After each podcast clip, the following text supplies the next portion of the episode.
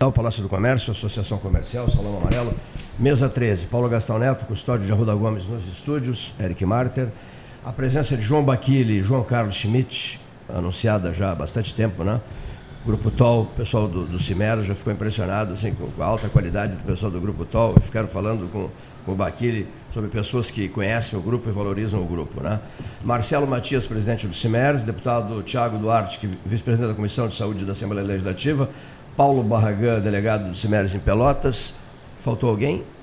Faltou alguém? Não. Não? Estão todos aqui reunidos para esse início de conversa. É, o, o, o TOL é muito conhecido em Porto Alegre, é? em Pelotas. Em Pelotas, ah, desculpa, desculpa, desculpa, desculpa. Para mim, eu, no microfone. Bastante orgulho a gente ver essa, essa publicidade toda que foi dada em todo o Brasil e até além do Brasil, na, na qualidade das atividades que o TOL faz. E eu tenho muito orgulho de ter um genro que já fez parte do TOL também. Então a gente se obriga a, a ser um incentivador e apoiador total da iniciativa que eleva o nome de Pelotas com certeza muito longe. Esse é o Baquile. Muito obrigado, boa tarde a todos. É, o Grupo TOL, né, hoje ele, com seus 17 anos de uh, espetáculo que uh, fica à frente, né, é, é, a nossa vitrine principal, que é o TOL Imagem Sonho, né, já se apresentou por todos os estados do Brasil.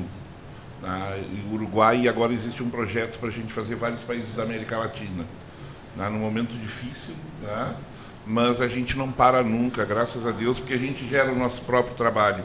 A gente não depende de ninguém e é muito difícil trabalhar assim, né? mas a gente leva adiante. A gente não tem patrocinador, nós temos apoiadores importantíssimos, como Expresso Embaixador, que nos empresta a, o local, né? sede local, para a gente poder fazer uh, o nosso trabalho diário. E, e, quando eu digo diário, é diário mesmo, é de domingo a domingo. Tá? e a gente fica muito grato a essas pessoas que, que de alguma maneira fazem essa parceria com o TOL, que são muitas, né? Eu não vou enumerar que é para não Sim. esquecer nenhuma, mas o principal é o Expresso Embaixador que nos dá uma casa, né? E é isso aí, a gente está aí trabalhando muito, batalhando muito, né? com um nome já bem estabelecido.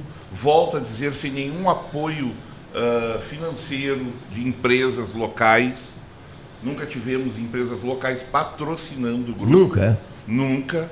A gente teve de Santa Catarina para cima. Né?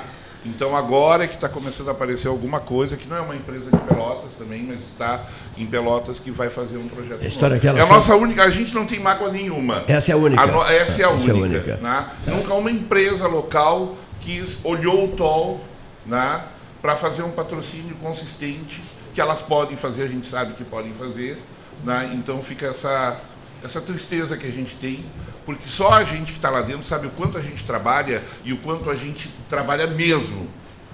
Né? Eu olho para eles assim, pô, eles tinham que ser exemplo para muita gente aí que não trabalha legal né? e ganha muito dinheiro. Então já vai a minha primeira pedrada aqui. O famoso santo de casa, né? O santo de casa. Santo de casa. Mas para o é público, pro público inteiro. é o contrário. O público é o nosso grande patrocinador em Pelotas. Porque o público de Pelotense fala muito bem do grupo em tudo que é lugar do Brasil que eles estão. Essa, encontra, essa, energia vem da plateia, né? Com certeza. A gente Bom. encontra muita gente por todo o país, né? Eh, eles são reconhecidos. Ah, eu sou lá de Pelotas, ou eu conheço vocês porque eu sou de Pelotas, mas moro aqui há muito tempo. A gente encontra pelotense em tudo que é lugar. Né? E aonde, aonde que o, o, o, grupo tem feito um trabalho muito mais consistente? Na Serra. Né? Uh, nós vamos, a gente já fez o ano passado o Natal de, de Canela. O grupo foi contratado para montar, através da produção do João Schmidt, né, para montar o desfile de Canela, que era o primeiro para concorrer com o desfile de Gramado. E nós fizemos um sucesso incrível. Por que, que Canela fez? Canela não colocou dentro de um lugar fechado, onde tu paga de 400 a 500 reais o ingresso, e colocou na rua, para as pessoas chegarem, colocarem a sua cadeirinha e assistir. Lotava, a, a, o próprio pessoal da, dos hotéis de Gramado indicava as pessoas para ir assistir Canela. Né? Então deu super certo, esse ano a gente está de novo lá, agora dia 20 a gente vai para Canela para fazer uma apresentação lá e consolidar esse segundo ano de trabalho lá. Gramado também, não? É, Gramado agora nos procura, querendo Sim. que a gente vai fazer lá, mas agora a gente está comprometido com Assumir o compromisso é, com Canela. Né? Bigode, né? O tol é do tempo do fio do bigode. Olha que maravilha, o tol é, é do tempo do fio do bigode. É. E os políticos são do tempo do fio do bigode. Seja bem-vindo, deputado Tiago Duarte, vice-presidente da Comissão da Saúde da, de Saúde da, da, de Saúde da Assembleia Legislativa do Estado. Obrigado, obrigado pela, pela abertura do espaço. Vamos, eu, misturar, vamos misturar os assuntos, né? vamos, claro, ótimo. Para descontrair. Né? Eu, na verdade, eu sou um médico, né? Sim. Que está deputado. Né? Eu sempre costumo me definir assim, né? Uh, meu primeiro mandato... O Petrônio Portela do século XXI. É. Lembra do antigo ministro da Educação? E o, e o que nos traz a Pelotas é uma grande preocupação, né? Uh, foi aprovada uh, alguns dias atrás uma legislação aqui em Pelotas e que uh, seguramente pode trazer, se sancionada pela prefeita, a gente espera que ela não sancione Kivete, pode trazer sérios prejuízos aos atendimentos às pacientes, as pacientes que estão ganhando nenê, porque ela uh, acaba interferindo na ciência acaba interferindo na conduta do médico, né? Uh, fazendo com que, mesmo em situações de emergência, o médico seja uh, obrigado a ter o, termo, o consentimento da paciente para atos técnicos médicos amplamente uh, aceitos pela ciência. Então, a gente vem conversar sobre isso. Né? ele estigmatiza o médico, coloca como até no caput da lei fala da violência obstétrica, isso é um erro, isso estigmatiza um profissional e faz com que as pacientes, as mães e os nenês passam a partir da sanção dela, que tomara que não ocorra, argumentamos bastante com a prefeita sobre isso, que, que faz com que esse binômio mãe-nenê possa correr risco. Né? Mais risco do que já corre normalmente uh, com uh, o trabalho de parto. Então, uh, a gente vem muito preocupado uh, uh, com essa situação. Né? Uh, por exemplo, para o público entender, para reanimar um nenê que nasce mal, o médico teria que explicar e pedir ajuda e o consentimento da mãe. Para indicar uma cesariana, o médico indica cesariana, às vezes é cesariana de urgência, ele teria que ter o consentimento da mãe para isso. Né? E se a, mãe, se a mãe não entendeu ou não quer cesariana no primeiro momento, essa é uma decisão eminentemente técnica. Né? Então não se pode fazer lei né, passando por cima da medicina. Né? No passado, eh, quando se, eh, conversa, quando se discutia se a Terra era plana ou não, né, eh, os cientistas disseram que a Terra quase que por lei que a Terra era plana e depois nós descobrimos que a ciência, o, as pessoas foram perseguidas por isso. Tem depois... ministros dizendo que a Terra é plana hoje em dia. então, então eh, é uma preocupação bastante grande. Nós encontramos bastante sensibilidade na Câmara de Vereadores no sentido de rever uh, com argumentos técnicos trazidos pelos médicos da cidade, uh, com argumentos técnicos essas questões. Ontem nós tivemos uma reunião com todos os médicos obstetras da cidade e todos unissonamente eh, colocaram a mesma situação, que não se sentem confortáveis em atender SUS em Pelotas se essa lei for sancionada. Então, para vocês terem uma ideia da repercussão eh, negativa e dos problemas que ela pode causar à assistência ao parto na cidade. Então, essa é a nossa preocupação. O presidente o Custódio de Roda Gomes, por favor. O senhor é deputado novo, na né? primeira primeiro mandato. O que está acontecendo é que as pessoas estão. O senhor está sentindo o veneno que as, que, a, que as assembleias e a, e a, Câmara Federal fazem constantemente. Em vez de resolver os problemas, elas inventam leis estúpidas. Né? Isso tá, acontece em todo o Brasil, acontece em todo lugar e a gente não toma providência nenhuma, mas é, isso está sempre acontecendo. Em vez de, resolver, de atacar um problema que, é, que, é, que existe, as pessoas uh, criam uma lei que não vai funcionar, porque é um absurdo, né, e atrapalha a vida de todo mundo. É exatamente isso. É bom que o senhor comece a conviver com isso para começar a pensar em mudar essas coisas. Sem dúvida, sem dúvida. Presidente do CIMER, seja bem-vindo, Marcelo Matias. Olha, Cleiton, eu gostaria de agradecer em nome dos médicos, mas pessoalmente em meu nome, pela possibilidade de estar conversando com vocês hoje aqui. Nós estamos aqui tratando de um assunto que, para mim, pessoalmente, ele é muito caro, não apenas em nome do sindicato, mas eu sou obstetra e, portanto, como obstetra, eu me sinto pessoalmente atacado por uma lei que trate a minha categoria como executora de violência. É interessante isso, porque quando eu converso com a minha filha, ela pergunta se eu já salvei vidas e eu posso afirmar que salvei na casa das centenas. E de repente vem uh, um, um projeto de lei que define aquilo que eu fiz muitas vezes com o objetivo único e exclusivo de salvar vidas como um atentado a, a, a alguma paciente como se eu estivesse cometendo violência. É importante que quando a gente vê esse projeto, e eu gostaria que ele tivesse sido mais discutido, e eu assumo aqui a responsabilidade do sindicato, porque eu não tinha nenhuma informação sobre os trâmites desse projeto, até que ele simplesmente caiu na mão da prefeita, já aprovado pela unanimidade de votos dos vereadores. Isso me incomoda bastante porque eu não tive possibilidade de fazer o mínimo de argumentação prévia para sensibilizar a casa para que eles deixassem de cometer o que, no meu entender, foi um, um, de alguma forma um aborto legislativo. O que acontece é que, na ausência disso, a gente foi forçado a ir à Câmara dos Vereadores e a, hoje com, em contato com a prefeita para tentar chamar a atenção de alguns dos pontos que são graves nessa lei e que vão, sem dúvida alguma, piorar o atendimento. Uh, fomos muito bem recebidos na Câmara de Vereadores. Presidente e vice-presidente da Comissão de Saúde se comprometeram ao mandar, a mandar um pedido para que a prefeita vete o projeto, para que a gente volte para a discussão com o plenário. Nós nos oferecemos a retornar aqui a Pelotas sempre que necessário para tratar desse ou de mais assuntos, mas especificamente desse. E a prefeita Paula Mascarenhas é, também achou adequado que o projeto fosse voltasse a ser rediscutido na Câmara, de forma que nós vamos fazer umas críticas formais a pontos do projeto que são inadequados e vamos oferecer tanto à Câmara de Vereadores como à prefeitura, como também à população de Pelotas. É importante dizer que esse projeto ele inviabiliza a obstetrícia nessa cidade e ele inviabiliza porque ele cria custos para as quais a cidade não tem condições de pagar e ele vai tornar judicializada o atendimento em obstetrícia aqui dentro. E é importante que se saiba, porque tem uma minoria de raivosos que tentam aprovar leis como essas, que o grosso da população vai acabar pagando o ônus. E eu vou citar apenas. Ideologizando o parto. Ideologizando o parto. Eu vou citar apenas um exemplo, eu poderia citar toda a lei, ou pelo menos vários itens dessa lei, mas vou citar apenas um exemplo dentro dessa lei.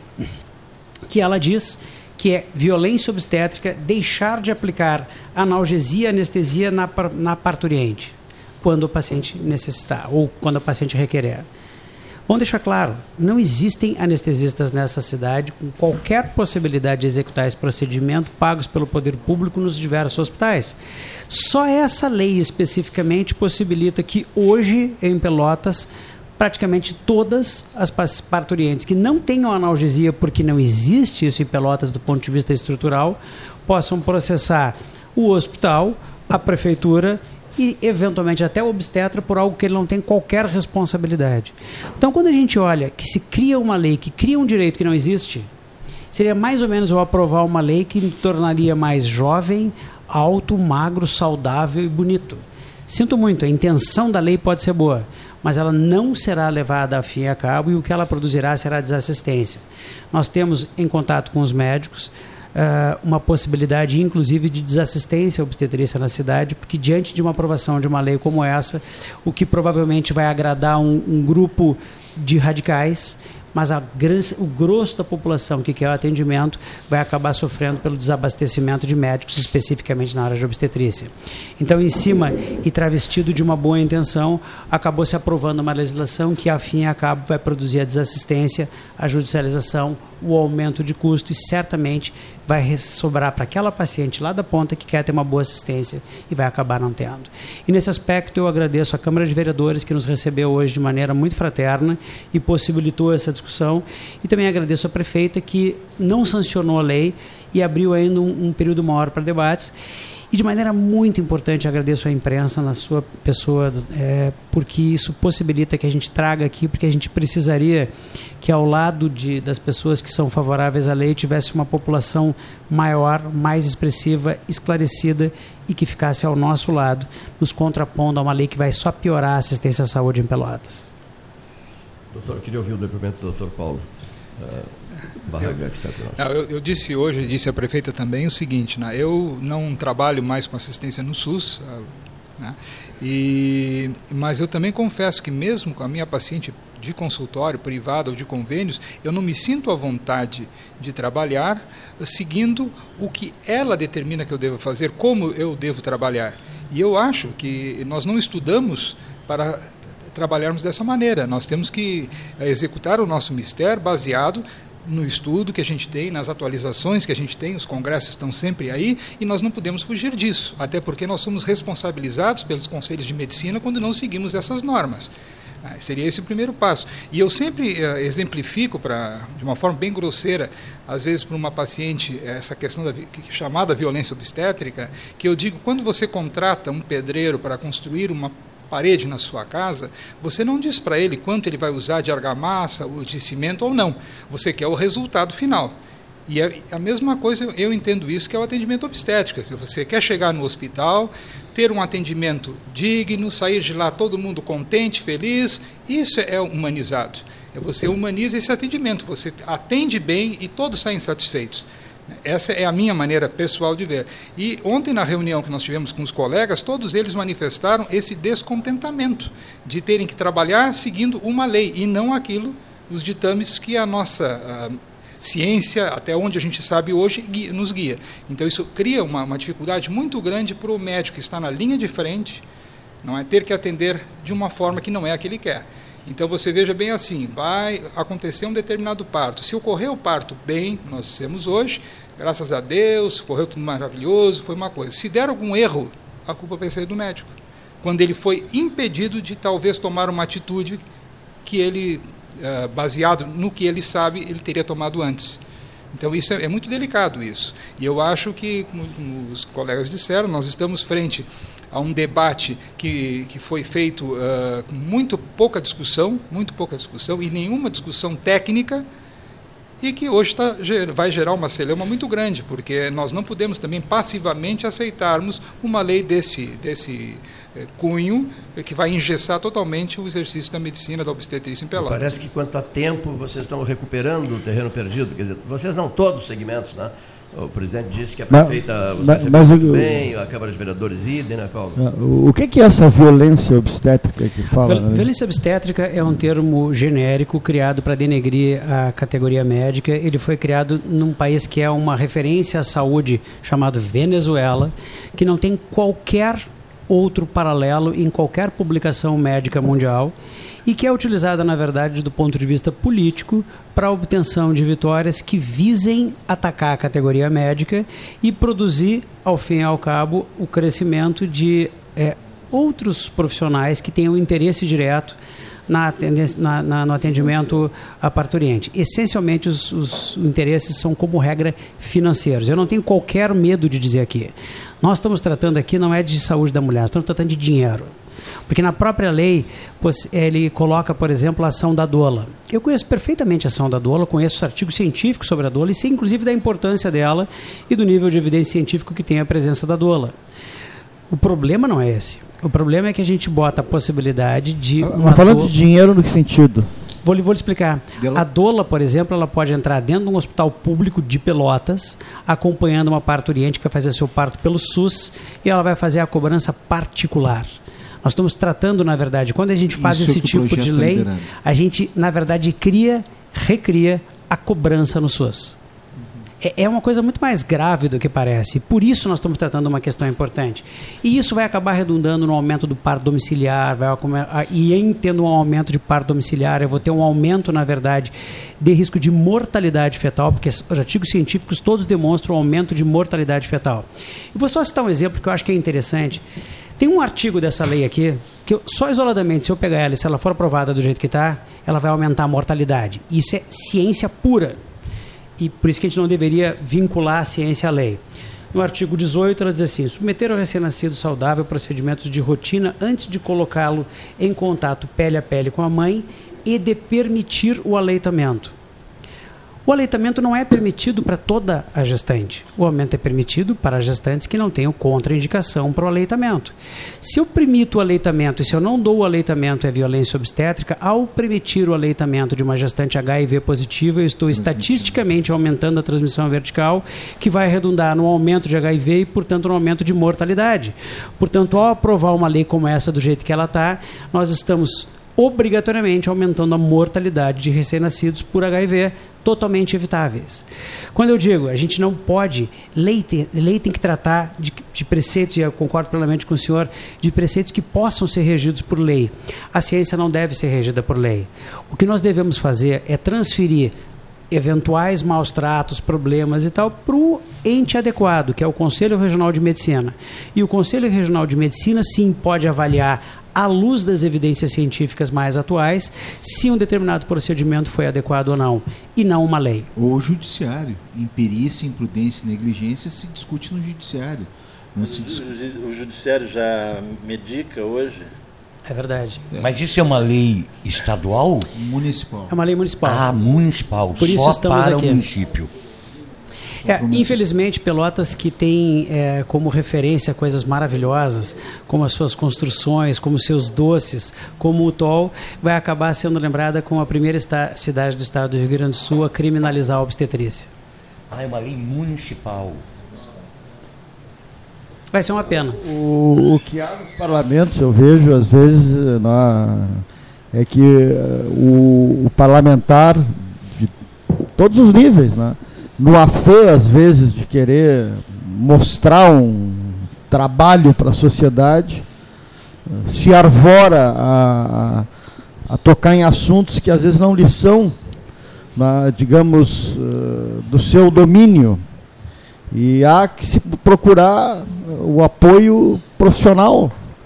O parlamentar não tem né, o direito, por ter né, o, o poder do sufrágio popular, da, da- da população, isso não lhe dá o direito de né, mudar a vida das pessoas sem um apoio científico, sem um apoio técnico, um apoio profissional. Para isso servem as assessorias, para isso serve a contratação de pessoas especializadas para poder assessorar o parlamentar. Ninguém é, E nesse aspecto, está vivendo uma questão agora muito própria também no Conselho de Cultura, que, assim, é, intervindo no- ali no, no Jockey Club, uma coisa que não tem absolutamente nada, ah, digamos, de correlação, mas há uma ideia de que possa ser através de lei né, ah, mudar algumas coisas. E não, E não tem nada que, não. ser mudado, porque já, Não, o fato já está concretizado, já está Concretizado, consumado. né? É, nesse caso específico, sim. Ah, agora fica impressionante isso. Né? A questão da saúde é complicado. Ainda tem tempo, tem só ser vetado ou não ser, ou não, não tomar conhecimento, que aí volta para a Câmara e a Câmara toma uma, uma iniciativa. A, a prefeita pode vetar a lei E o- e e o assim legislativo, tiver- a partir de uma tomada de consciência mais, digamos, eh, Técnica. dentro de um, de, um, de um respaldo técnico e profissional, Eu não, eu nem, se dá conta do que tinha está ouvido falar cometendo. dessa lei, para Eu já tinha ouvido falar. sincero, nem tinha ouvido falar. Mas eu creio que isso deve ter acontecido em função da quantidade eh, eh, que se diz exacerbada de cesarianas na região, no país e na região. Né? As informações que a gente tem foram por mau- maus eventos obstétricos. Basicamente um ou dois que aconteceram na cidade. Mas Pois é, então infelizmente. resolve o problema de um ou dois, não, não, não In- tranca todos. Infelizmente, infelizmente eh, a vida é assim, se morria muito mais de parto antes, né? E eh, felizmente o evento obstétrico negativo hoje em dia é uma exceção, tanto que pode ser apontado. Caso, ó, falece, teve um problema, um evento obstétrico, faleceu uma pessoa no ano de 2018. Houve, no caso específico aqui em Pelotas, dois casos, supostamente de erro médico, mas é uma coisa que acontece em qualquer cidade, em qualquer país. E o erro médico não é não, uma prerrogativa só do médico. É um- o erro é prerrogativa de todos os profissionais que estão atuando em qualquer situação. Todos erram. E não vai se fazer uma lei a partir de um erro Mas só é ou dois. No Brasil é assim, tu Mas sabe não, é assim. não- mas, não- aí no Brasil, aqui, aí tem aquela coisa, essa lei não pega. Por que, que se diz é aqui que no nem- Brasil? É que nem a questão Que do álcool. Não, não pode beber nada e dirigir. Ora, tem limites, as pessoas têm limites. Não precisa ser a lei tão rígida do jeito que é, punindo todo mundo. Não, tem que punir quem realmente está bêbado. Nós, nós tivemos agora de manhã com o Dr. Paulo visitando uma das maternidades da cidade. E nós observamos lá e fizemos essa colocação à prefeita diversas circunstâncias lá eh, que realmente podem prejudicar e dificultar o atendimento e que podem ser modificados pela gestão. Né? Então, de forma construtiva, nós fizemos isso hoje pela manhã. E que lá pelas tantas a gente não analisou especificamente esses dois casos que ocorreram nos últimos três anos. Olha, são dois casos nos últimos três anos. Quantas Então, partes teve nesse e quantos São período? 4 mil nascimentos por ano na cidade. Então a gente vai pegar, digamos, dois casos. O percentual e disso é zero. infinito, ínfimo. É um resultado Não, maravilhoso. E o mais importante, acho que deve ser dito com relação à questão desses dois casos. Eh, Eu não sei exatamente. Três casos. Três casos. Mas, de qualquer forma, eh, os dois, ao, que, eu- ao que, eu, que eu tenho um mínimo de contato, foi uma questão de um FORSP, uma mortalidade materna numa menina jovem e tal. Nenhum desses óbitos ou dessas, dessas, eh, desses problemas serão evitados por essa lei. Então é mais ou menos o seguinte: eu tenho um problema que eu estou com um tumor na, na, na, na, na orelha. E eu, como tratamento, eu faço a barba. Olha, pode até melhorar, o indivíduo está com uma barba mal feita, pode até ser útil, mas o tumor vai continuar na orelha. Porque há um detalhe importante nesse assunto, que em nenhuma maternidade do mundo se tem mortalidade zero. Para que você tenha ideia, o índice de paralisia cerebral no mundo, ele está praticamente imutável nos últimos, nos últimos 40 anos. Ele se situa no primeiro mundo entre 2 a 3 por mil há 40 anos. Desde que a obstetrícia virou realmente obstetrícia, 40 anos atrás, os índices de paralisia cerebral não se modificam. E eles eram maiores antes. E eles eram maiores antes porque não existia obstetrícia moderna como há hoje. E o que nós estamos querendo fazer, o que nós estamos querendo fazer com a, a obstetrícia é mais ou menos o que essa mesma turma quer fazer com as vacinas. Ao interferirem nas vacinas, essa turma produziu o retorno de doenças severas, como o sarampo, que tem aumentado mortalidade, inclusive em Nova York. A, a gente está na ponta da linha com o doutor eh, Carlos Francisco Sica Diniz, que é professor de Direito Constitucional da Universidade Federal de Pelotas e opina sobre o debate aqui no 13. Boa tarde, doutor Diniz. Ah, Boa tarde. Com quem estou falando? Paulo Gastal. Tá, tudo bem, Paulo. Olha, em primeiro lugar eu quero te corrigir. Eu não, nunca fui professor de direito constitucional, a minha área era outra. Mas, como sabes, eu fui procurador-geral do município por dois mandatos. Sim, sim. E esse assunto é um assunto que é recorrente na, na, na Procuradoria. O- eu conheço essa lei porque a minha nora é médica e me mostrou o teor do projeto e logo ao examiná-lo eu percebi assim de plano que essa lei é totalmente inconstitucional, ela tem que ser vetada por inconstitucionalidade.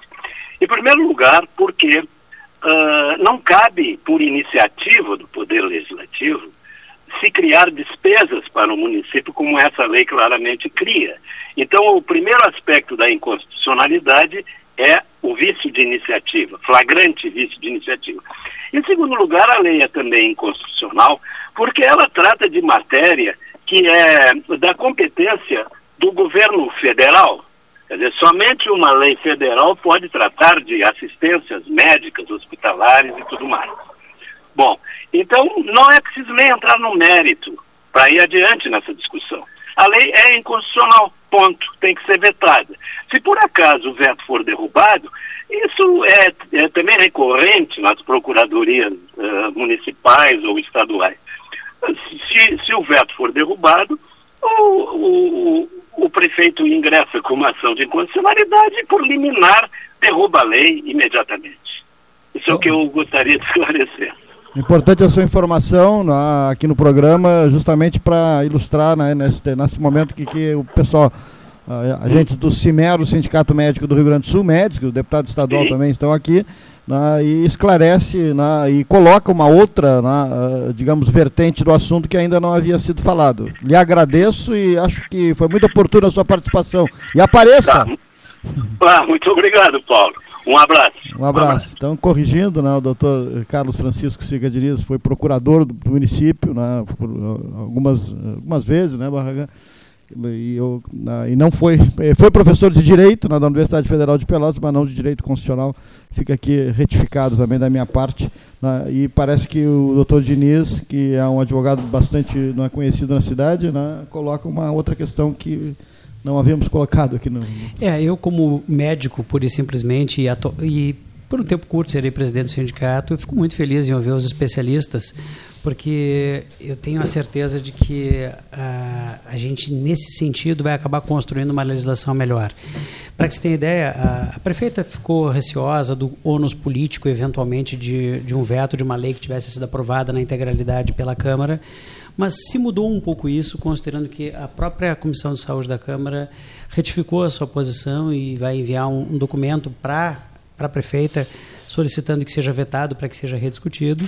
E o que a gente sugeriu é, é que, em primeiro lugar, se tiver que fazer um novo debate, a gente se dispõe a sair de Porto Alegre e voltar para cá. A gente vai estar sempre à disposição da saúde de Pelotas para fazer esse tipo de intervenção, mas mais do que isso a gente, a gente criou a ideia de fazer uma nova legislação que, se o objetivo é obter um, um, um parto mais humanizado, que nessa legislação contemplasse as reformas adequadas a serem feitas nas estruturas de obstetrícia da cidade, que obrigatoriamente são, que se a gente fizesse um, um equipamento adequado dos centros obstétricos daqui, que também precisam ser feitos, e também a capacitação dos profissionais no que tem de mais novo e mais é, correto do ponto de vista de saúde. Inclusive. Mas, doutor, me parece que fica absolutamente claro que essas ações todas partem da iniciativa dos hospitais, da classe médica, dos, uh, digamos, uh, empresários que são donos de hospitais. Isso não compete, absolutamente claro, não compete ao município legislar sobre essa questão. Perfeito. Me, me, me agrada muito sua posição, eu gostaria que isso fosse seguido pela Câmara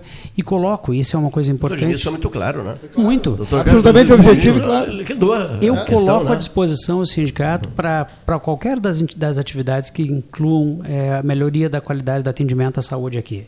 E, sem dúvida alguma, eu acho que o mais importante nesse momento seria o veto ao projeto e que ele fosse aceito o veto na Câmara de Vereadores. E depois se inicia um novo período de conversação ao qual a gente se dispõe a estar presente para poder ajudar aos colegas aqui. Muito bem, olha aqui, ó. nós vamos ter o nosso intervalo, depois a segunda etapa com os nossos convidados do Grupo TOL, aqui nos estúdios do 13, e análises de, de questões eh, do momento na cidade, enfim, no país. Eu agradeço muito a visita de vocês. E achei interessante quando vocês disseram que a conversa foi boa na Câmara de Vereadores, com a prefeita Paula Cheio de Mascarenhas e tal. Uh, puderam falar com toda a clareza aqui. Entrou o Carlos Francisco Siga Diniz, né, que foi procurador do município já mais de uma vez, liquidando essa charada toda. Né? Eu acho isso positivo. Né? No momento em que a gente consegue colocar uh, uma questão delicada sendo examinada às claras ah, diante de um microfone de rádio. Nada mais democrático que isso, só me resta agradecer, porque o espaço para nós é sempre muito importante. Obrigado, presidente. presidente do CIMERS, que esteve conosco, Marcelo Matias, uh, o, presidente, o deputado Tiago Duarte, vice-presidente da Comissão de Saúde da Assembleia Legislativa do Estado. Muito... Qual é a tua, a tua cidade, Tiago? Eu sou natural de Porto Alegre, Porto Alegre desenvolvo né? meu, minha atividade como médico, eu continuo atendendo há mais de 20 anos na região mais periférica da cidade, mas já atendi por esse estado em vários municípios de Arambaré a Santo Antônio da Patrulha, passando por muitos municípios. Então, vivenciei na prática como médico uh, as dificuldades do atendimento na ponta. Um depoimento final de vocês, os dois, ligeirinho, sobre BR-116. Usaram a estrada? Usamos. Usamos. Ah, Satisfeitos? É, tão satisfeito quanto essa lei aqui. É, eu acho que é, realmente é, é, uma região que precisa muito, que carece muito de melhoria de infraestrutura, principalmente é, uma BR melhor. Eu achei que os pedágios são, devem ser divertidos, assim, porque eu achei demasiado caros para aquilo que a gente enfrentou na estrada. A gente é uma estrada que eu, eu fazia tempo que eu não via Pelotas e as últimas vezes que eu vi ela estava em duplicação. E ela segue em duplicação, o que parece aqui a, a, duplicação não é nem passado nem futuro, ela é gerúndio. Ela fica constantemente sendo, sendo é, duplicada. É impressionante isso. Eu, eu, e o trecho com, no qual o exército está atuando? Sentiram alguma nós passamos pelo trecho e teve, eles estavam efetivamente trabalhando, tanto que tivemos um, uma leve interrupção na estrada. Para nós era importante porque a gente já estava vindo atrasado para a Assembleia. São aqui, 50 e poucos quilômetros. Mas a gente viu eles atuando, pelo menos. Havia obras naquele trecho. Entre Guaíba e Tapes. Exato. É isso, né? Muito bem, doutor Paulo, gratíssimo pela presença. Sinta-se em casa. Nós que, nós que agradecemos, sabe disso, eu acho né? que é importante essa discussão desse ponto e os colegas todos estão preocupados com o que virá pela frente aí. É que é a nossa preocupação realmente, é que a, principalmente que não sofra solução de continuidade o atendimento obstétrico, que hoje, se ele é precário, é pelas condições todas do sistema e não propriamente pela atuação do médico. Muito bem, gratíssimo pela visita. Um abraço, senhores, boa jornada para o pessoal que veio de Porto Alegre, muito cuidado na estrada. Né? Com certeza. Muito obrigado por obrigado. tudo, hein? A gente volta, voltará em seguida com os nossos convidados, João Baquile e João Carlos Schmidt. Paulo Moreira, Disque Baterias 24 horas. Há 120 anos, o Colégio Gonzaga vem transformando o mundo da educação. Com tecnologia, incentivo à aprendizagem de línguas estrangeiras e ao esporte no Gonzaga, o aluno sai preparado para enfrentar o mundo. Colégio Gonzaga, 120 anos. Aqui você pode mais. Hotel Manta e Tours Parque Hotel. Consulte nossas tarifas promocionais. Central de Reservas 53 3225 2411 ou pelo site www.hotelsmanta.com.br. Associação Comercial de Pelotas é um dos órgãos mais antigos do país, sempre em defesa da classe empresarial, com uma história marcada pela transparência e pelo compromisso com seus associados. Faça parte do nosso quadro de sócios. A ACP está localizada no edifício Palácio do Comércio, Rua 7 de Setembro 274, telefone 3028 1541, com o ramal 200. Nos últimos meses, o Sanep investiu muito no abastecimento de água. Foram construídas subadutoras, feitas substituições de rede, limpeza da tubulação e reativação de reservatórios. Nossos servidores também foram valorizados. Criamos adicional salarial de difícil acesso, compramos equipamentos de proteção individual, novos vestuários, novos veículos e o horário de atendimento foi ampliado. Tudo isso para melhorar o serviço à população. Você contribui e o Sanep retribui. A gente acredita que os pequenos momentos em família são muito importantes. Coisas simples como servir o café da manhã na cama, visitar seus avós no meio da semana, dar um abraço apertado em alguém especial.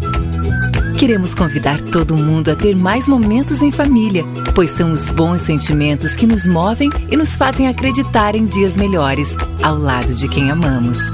Biscoito Zezé, carinho que vem de família. Banco Bom não tira seu sono, faz você sonhar.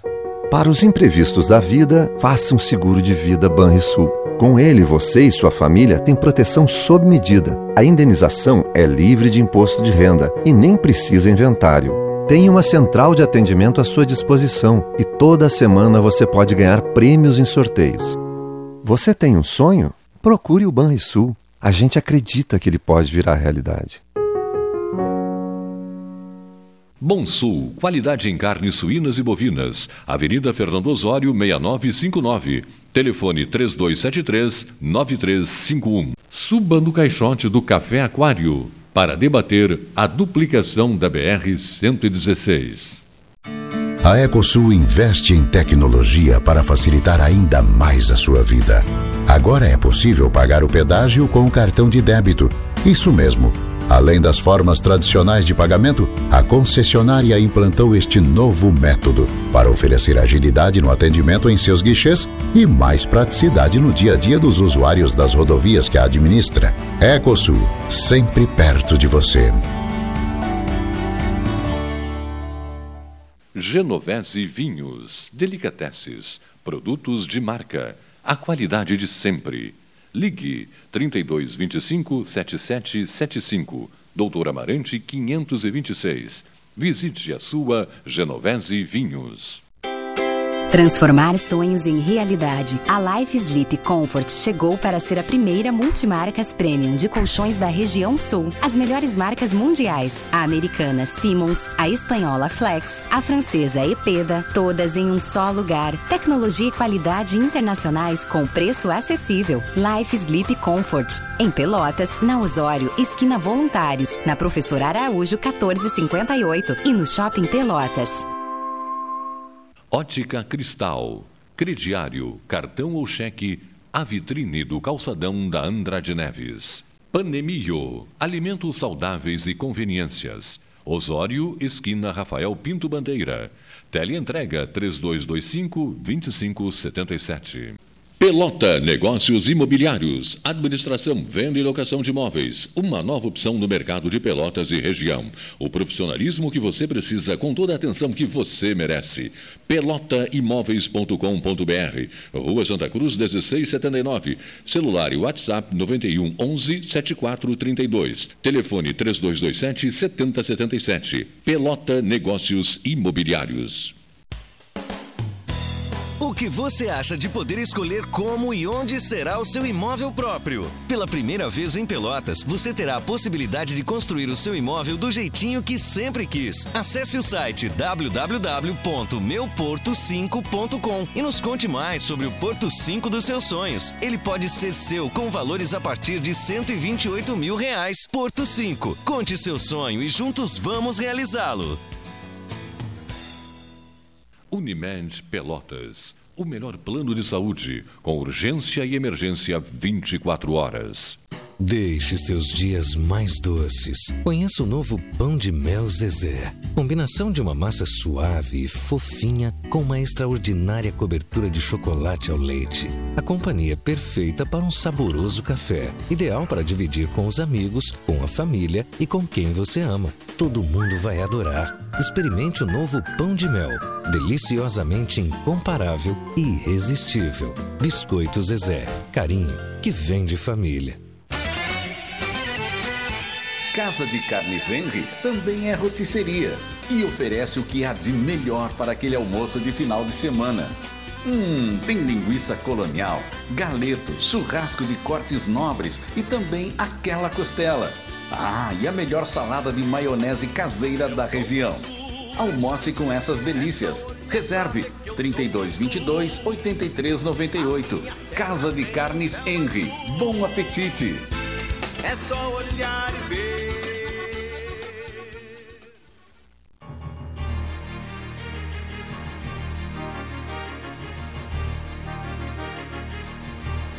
Muito bem, mesa 13 horas. Doutor Carlos Francisco Stica Diniz, hein? Gol de placa, hein, doutor Diniz? Está faltando, digamos assim, o maior é, é, esclarecimento geral né, das pessoas geral, envolvidas, né?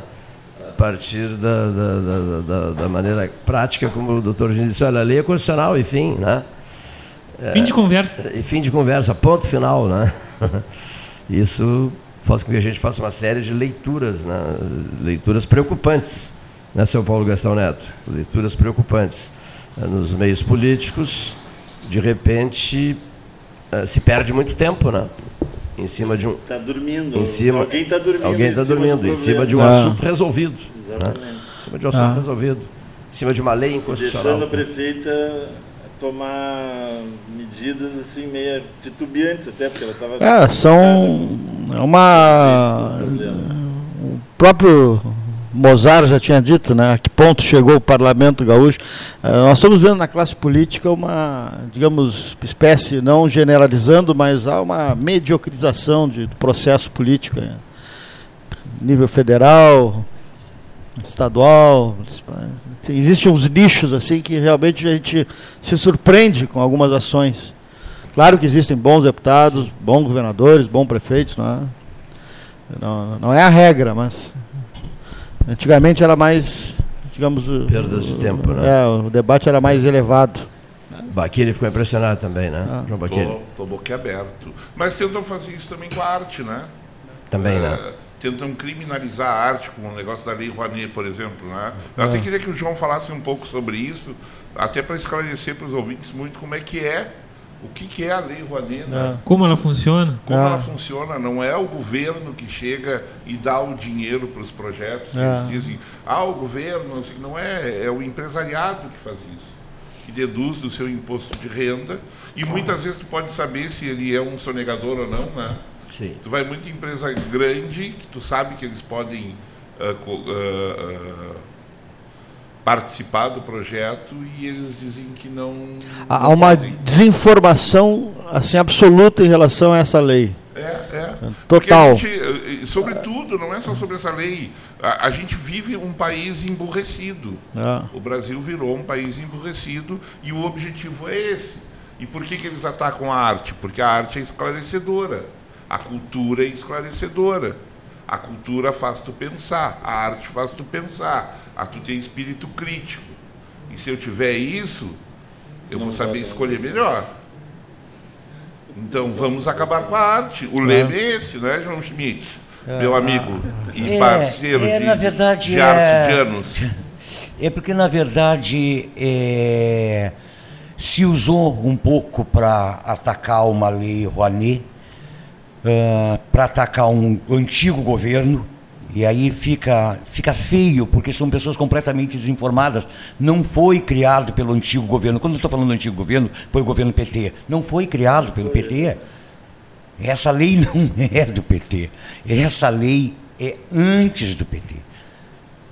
Tá? Então foi criado, então ficou uma coisa meio política. E aí se usou durante uma campanha, porque os artistas estavam do lado de um determinado candidato.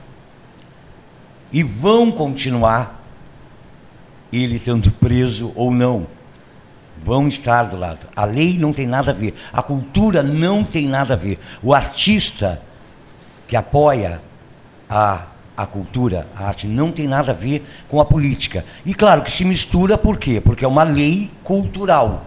Isso faz parte. Agora, esse novo governo está há três meses e a lei está parada. Porque ele não sabe o que fazer. Os projetos estão todos parados, parados, intocáveis, intocáveis, tanto no Estado quanto federal, tanto na, na, na LIC quanto na Rouanet, está parado os projetos. E o pior, o mais grave de tudo isso é que tem investidores. Tem investidores. E durante a campanha, esse fato feio que ficou de, de ligar a. Ah, porque você ganha da Rouanet. Ninguém ganha nada da Rouanet. A Rouanet te dá uma lei, te dá um papel te autorizando a ir no estabelecimento a pegar o dinheiro que seria destinado, essa verba daquela empresa. Buscar um patrocínio, Para né? patrocínio É para investir em cultura.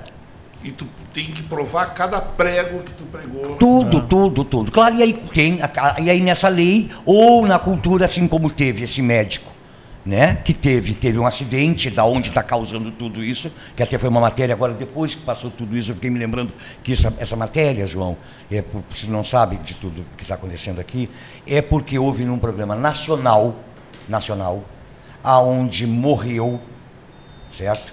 E a matéria começa com a Santa Casa de Misericórdia de Pelotas, atacando a esse serviço e a, a- a matéria abre com isso. Um acidente, como acontece, uma É. tragédia, porque ninguém quer matar uma Claro, pessoa. claro. Acredito eu, Claro, creio claro. eu. Né? Então é isso. Então a, a- E, e o que acabou, eh, digamos, eh, não desvirtuando não é a palavra correta, mas deixando um certo eh, pé atrás em relação à lei Rouanet, que é- tem que ser corrigido, é que é uma coisa óbvia. As empresas, elas apoiam determinados artistas. E é óbvio que tem artistas de nome nacional que são muito mais, Claro. digamos, capazes de buscar recursos do que aqueles que são desconhecidos. Então, um Chico Buarque, uma Maria. Bethânia, na- eles vão no Bradesco, vão no Itaú e recebem uma verba muito maior, por- porque eles construíram um nome, esse nome nacional. E, essa- e esses bancos, essas grandes empresas, convém reunir o nome deles a, essa- a esses nomes. Então há um casamento, né, digamos, lá em cima, no, no- no quinto andar, que a gente não está, e aquele pequeno que quer fazer um livrinho, quer fazer um- uma peça de teatro em Jaguarão. ele não consegue chegar, que é tão importante tem quanto. acesso, não- ele não- Então, o Henrique, o Henrique me disse isso. Disse, Paulo, nós vamos, que nós vamos ter que eh, arrumar a lei. Ela, ela, ela, ela tem, ela tem que se adequar para poder favorecer aqueles que não são conhecidos, que não conseguem chegar na- nas grandes diretorias das grandes empresas e precisam de apoio também. É uma questão de democratização. Aí, como disse na- o, o amigo, ah, havia algumas, alguns artistas que eram vinculados a uma candidatura e aí já se ideologizou a questão. Então, ah, então já passa a ser uma lei que tem que, ser, que tem que terminar, que tem que acabar. Não é, por- não é por aí. Quando é fala- mais ou menos o que fizeram aqui. Quando dissesse- Fernanda Montenegro. quando Porque a lei músicos, quando citasse músicos, Tá para todos os artistas, para todas as matizes políticas, para todos os caras que são filiados ou não filiados. Quando citasse esses músicos, as figuras consagradas, eh, são pessoas que têm realmente um acesso a grandes empresas de, de abrangência nacional. Claro. Vale o mesmo para os apresentadores de televisão, de dimensão nacional, etc., né? que também os valores do que recebem mensalmente Ah. são estarrecedores. 3 milhões por mês, 4 milhões por mês, 5 milhões por mês, claro. E aí atinge em cheio qualquer um, né? É uma bufetada na cara de qualquer um. Agora, eles têm condições de negociar diretamente com os presidentes das grandes empresas nacionais e multinacionais. Acontece no futebol, um grande clube quer contratar um grande jogador e aí vem aquele patrocinador e paga o salário desse jogador e o pequeno lá que está lutando, o patrocinador, não, não, lá não me serve. Ele, aí tem que lutar para pagar 5, 4 mil reais de salário do jogador. Aí tem outro jogador ganhando 5 milhões que nem é o clube que paga, é uma, é grande empresa. E, e é um desvirtuamento. Negocia, negocia o passe desse camarada. É, é do um- Internacional. Um exemplo, o É um do- desvirtuamento. O som do Internacional, um empresário poderoso lá em São É, Paulo e tal. isso. Ele contrata os jogadores para o É. Internacional. Agora, depois, quando são renegociados, é, evidentemente que o lucro é dele, né? É, e o que aparece com os grandes artistas citados por, por ele aqui, e acontece também, e vai acontecer sempre, até no futebol, é, porque tá, o dinheiro está. Aí a gente já vai para um lado do capitalismo, que é onde eu quero aparecer, onde eu quero dar o meu dinheiro. É. Se eu tiver abrir uma empresa agora de, de óculos, e aí, aonde eu quero botar o dinheiro da minha camiseta? Eu quero botar no Brasil, aqui no Javante, ou eu quero botar no Flamengo? Está correto o secretário nacional de Cultura, Henrique Medeiros Pires, que disse isso ao Paulo Gastarento. Nós temos que adequar. Tem que né? adaptar a lei porque ser mais- É um continente, né? É um É, continente. É. um continente, né? O pequeno tem que ter direito. Tem que ter- tem- tem- Ah, O, Tom é verdade? pequeno. É, Tom é. é- O Tom é pequeno. Mas ao mesmo tempo, Henrique, É. é, eu, é, concordo com isso com o Henrique, a gente vai estar até dia 20, o Henrique vai estar lá em Ele Canela, vai estar né? preso. Ele É. não deve estar escutando o programa. Então, né? é. Tomara que tivesse. Não, ele não vai tem estar tempo, lá. certamente. Ele vai É, estar lá no ritmo de vida assistindo em que ele anda, Canela. É, e- e- eu concordo plenamente com o que o Henrique fala, que a gente tem que adequar e reajustar a lei, essa coisa. O problema todo não é, não é a lei, é quem investe na lei. Vou continuar. Eu, com a minha fabricazinha de óculos, eu vou, será que eu vou querer mesmo dar para esse? Eu, eu que tenho que aprender, eu que vou querer dar para você fazer o teu livrinho É, e é. não dá porque eu sou capaz de ter os 200 só, parece que eu tenho só 200 reais para investir, vou querer dar para dona Maria Betânia. Aqui, aqui- para aquele cabelo dela. Aqui em Pelotas, uma pergunta. aqui uma pergunta para vocês dois. Aqui em Pelotas, esse fundo que foi criado, o Fundo de Cultura, funciona melhor? Funciona? Funciona, É, ele mas- funciona. Ele é modesto, mas ele funciona. Nós já fomos várias vezes ah, privilegiados por esse fundo de cultura. Esse fundo de cultura é esses projetos que, que, que faz e. Isso, e- Sim, não. se funciona, submete ao fundo. Funciona. A verba, a verba é pouca, claro É. que a verba é pouca, porque tudo é muito caro. Não. Né? Tudo, tudo é, é- é dinheiro. Ah, funciona assim. Acho que pode ah, funcionar mais. E aí também tem, para você. Citou isso só porque nós vamos ter um, um projeto agora que está no nome, até no meu nome, como, não como, como Grupo TOL, mas como na minha produtora, que é um projeto do TOL, que é para resgatar o teatro, né? Que o teatro parou, né? Parou. Em Pelotas. Parou. Eu sou fruto do, do, do teatro de 85, 86 até grandes 90, festivais teatro, dos né? festivais de 17 grupos de não sei o quê. Aí, conversando com o Fino Marques, que é um dos integrantes do TOL, vamos fazer um festival de, de teatro escolar, vamos começar com coisa, e foi aprovado por esse fundo, Uhum. funciona, e nós vamos fazer agora ou junho ou julho. Um festival para ver se resgata, né? Porque eu não É, vejo a mais. origem do teatro na cidade era sempre as escolas. Tu começava na escola e Ah. daqui a pouco tu era puxado por algum. Pelotas sempre teve público de teatro, sempre teve Acabou. público. Sempre, teve público. sempre. Mas, mas aí também eh, nós tínhamos um grande templo, né? Nós tínhamos um templo, então tinha aquele professor de artes, vamos dizer, de educação artística, que tinha um grupo de teatro na escola lá do Navegantes. O sonho daquele professor e daquela gente era se apresentar No no, Teatro Teatro 7, 7 de de abril. abril. Não tem mais esse sonho. Ele não tem para onde levar. Sim. Né? Pelotas não tem um teatro para onde apresentar. Então, claro que isso vai morrendo ao, ao, Claro. Ontem nós, nós recebemos o reitor do FPEL, o professor Pedro Alau, Pedro Rodrigues Curialau, e duas questões foram tratadas. eh, Uma, eh, se, des- se desejava muito um festival internacional de teatro, se conseguiu, mas aí não tem o teatro. Né? Fantástico isso, né? Quando, quando, quando tínhamos o teatro, não havia o Festival Internacional de Música do Sesc. Agora É. que se tem o Festival do Sesc, não se tem o teatro. Aí eu levantei uma questão, e ele disse que é uma preocupação grande dele, da, da, da UFPEL, nesse ano do cinquentenário da UFPEL, de pensar-se com muita seriedade naquele. uma velha campanha do 13 horas, que vocês todos sabem, que volta-se para um grande auditório. A cidade carece de um gigantesco auditório. Não precisa ser O gigantesco, Tol né? quer ter esse espaço. Olha aqui, ó, um 1.200 lugares, até o reitor Pedro Alau falou 1.200 pessoas, né, que é o projeto Brahma, lá, lá- lá na antiga cervejaria Brahma. Né?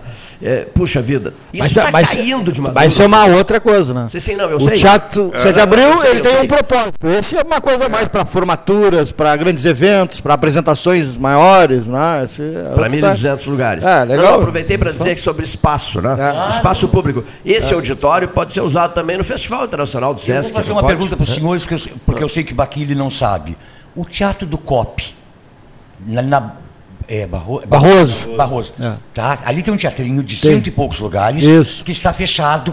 E, e está fechado. De quem E é dava aquele pra fazer prédio? muita de quem coisa. é? Claro, muito. É, é. Esse festival poderia ser O COP tem uma diretoria. Centro, centro COP. Círculo Operário Círculo Pelotense. Círculo Operário Pelotense. existe ainda. Existe, tem direção, tem tudo, direção, tem, tem presidente, tem, existe. Alô, COP. É, o alô. 13 horas tem sido, ultimamente, né? não, ultimamente não, sempre, um ponto de, digamos assim, de entrelaçamento de, de, de, de E- pautas eh, locais. Viu-se isso hoje com o telefonema do Diniz, Ah, né? Diniz. Ah, Perfeito. foi, E a LIC, foi resolvido É em público, né? né? É a função, né? Funciona. E a, a LIC é estadual, né? A LIC é estadual, é uma lei estadual, funciona. Todas as leis, todas, Lei tanto a Ronir quanto a. LIC, e até a própria, esses projetos que tem em Pelotas, isso dão eh, um alívio, né? Da, da coisa. Tem, a gente vê um pouquinho uma luz né, no, no fim do túnel, como, como se fala. Todas elas. Claro que todas vai ter sempre o, o, o que está contra e o que está a favor. Né? Aí sempre vão dizer, por exemplo, a LIC, eu sou produtor de Cleito e Cleidir. Cleito e Cleidir já pa- paramos de votar, porque senão fica sempre a mesma história. Ah, dão sempre para o Cleito e Cleidir. Não, ali que não dá dinheiro para o Cleito e Cleidir. Quem dá, Dá um dinheiro papel pra buscar no- no- buscar no- isso. Quem dá o dinheiro é ou é o 13 horas ou é o Grupo Tol. Ela só vai me dar o papel. Aí eu vou lá no Grupo Tol e peço pro Baquile. Baquile, tu me dá um dinheiro para mim fazer Não. esse disco. Tu- Vou aqui, veio aqui, não tem, tem, tu me dá aqui dinheiro. É, Ó, o Cleiton tem. Tá, é. Não, mas ali que, ali que sim, ali que, ali que funciona. E funciona bem. E funciona bem. Sempre funciona lá. E Porto Alegre sempre teve.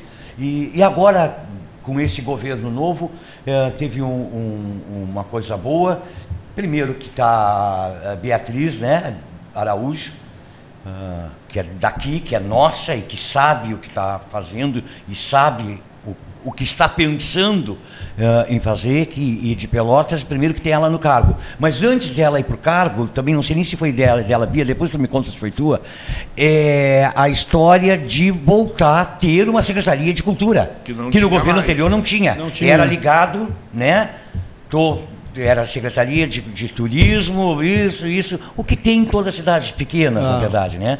Uma pasta única onde tem esporte, lazer, esporte, lazer e Lazer e turismo. turismo. Até Canela que a gente atende agora. Ou Secretaria de Educação e Cultura. Isso, exatamente, educação e cultura. Então agora no, no- no governo do, do Eduardo, né, se voltou a ter uma secretaria eh, de, de cultura e eu fiquei sabendo ontem, recebi até um convite que o museu do que nós estávamos falando até ontem, agora vai abrir durante a semana, só abria me faltou o nome.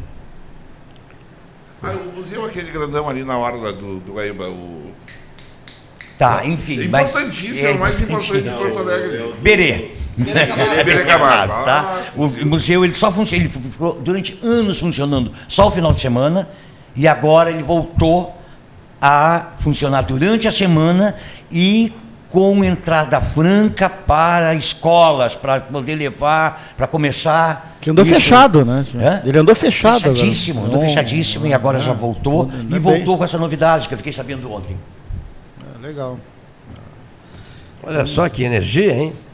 Qual é o segredo dessa energia? Minha É. é amor pelo que eu faço, não sei fazer outra coisa.